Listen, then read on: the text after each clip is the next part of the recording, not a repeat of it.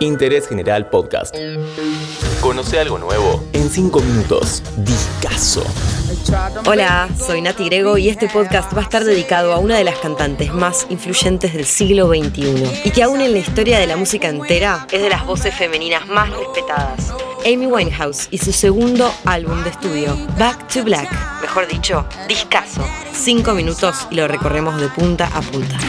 Negándose a ir a rehab, Amy inicia su obra maestra oscura y triste, en la que con un talento impresionante le decía al mundo que no estaba muy bien. Este llamativo tema pegó fuerte y quizás en su momento fue muy celebrado por tantos de manera ingenua, ya que podía pasar como una exageración, pero de hecho años después Amy falleció a causa de sus adicciones. Las palabras Back y Black que titulan el álbum, ambas aparecen en la tercera línea de esta canción e invertidas. Esto es You Know I'm No Good, un himno de culpa y orgullo a la vez. Este tema es un cover muy recurrente para artistas de diversos estilos. Arctic Monkeys tiene uno muy muy bueno en una sesión de la BBC, la cual, ya que estamos, te recomiendo. Sus frases conmueven al mundo entero, así como su historia. Pero el Club de los 27 la tentó en su membresía dramática para poner fin a una vida de talento y sensibilidad, y aún así pasar a quedar para siempre como heroína del rock and roll.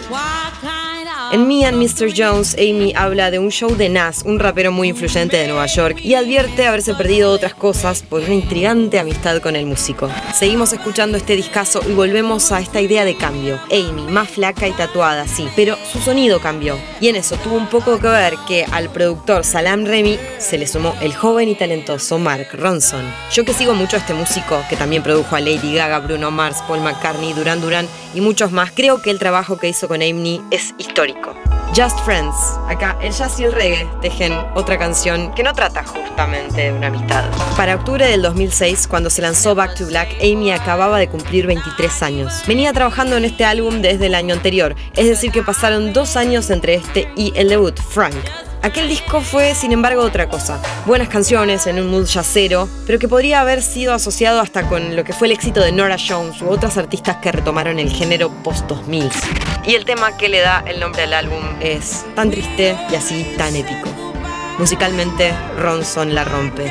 Back to Black es sin dudas un temazo. Y ella desparrama dolor. Con el tiempo se conoció que una relación codependiente la inspiró a escribir gran parte de este disco. Una vez leí un artículo del diario The Guardian y el autor Alexis Petris dice que el disco es tranquilamente hermoso y terrenalmente divertido. Y creo que sí, que tiene algo de eso. Ella le pone humor a la oscuridad, y con esto el componente instrumental vuelve a Back to Black una tragedia aún más bella. En una década que diversificó esa transformación constante de lo que llamamos pop, es un disco que jugó el papel de inspiración para miles de compositores que vinieron después. Ella logró hacer algo propio, aún retomando aquellas raíces yaceras, souleras. Tears Dry on Their Own. Este tema lo produce Remy y utiliza un sample de una canción de Marvin Gaye y Tammy Terrell. Por eso Amy comparte crédito con los compositores Ashford and Simpson. Back to Black no alcanzó el primer lugar en los rankings de inmediato. Sí lo hizo más tarde, unas cuatro veces. Salió en 2006, recién un año después de lanzarse, en 2007, la rompió en el Reino Unido vendiendo casi 2 millones de copias. Amy como compositora dejaba un testimonio imborrable, no la estaba pasando bien. Su voz tan expresiva, ágil, versátil, potente, hizo comprensible que todo el mundo hablara de ella. Ese acento nasal del norte de Londres en su voz completó esta perfección a la hora de transmitir tanto desamor como inseguridades, sensaciones. Como single, ninguna canción fue número uno en los charts. Después de la muerte de Amy en julio del 2011, este disco llegó a la cima de las listas en una semana. Si todavía no viste Amy, tenés este documental durísimo que muestra los sucesos poco felices en el entorno de la cantante. Salió en 2015 y lo dirige Asif Kapadia, el mismo que hizo un documental sobre Diego Maradona.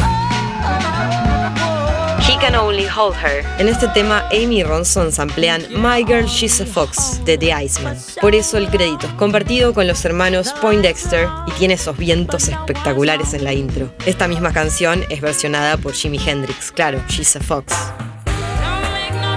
Con Addicted, un tema sobre la marihuana, cerramos este discazo, lanzado hace casi 15 años. Esto fue Back to Black en 5 minutos, un nuevo discazo en interés general. Soy Nati Grego y nos escuchamos en el próximo capítulo.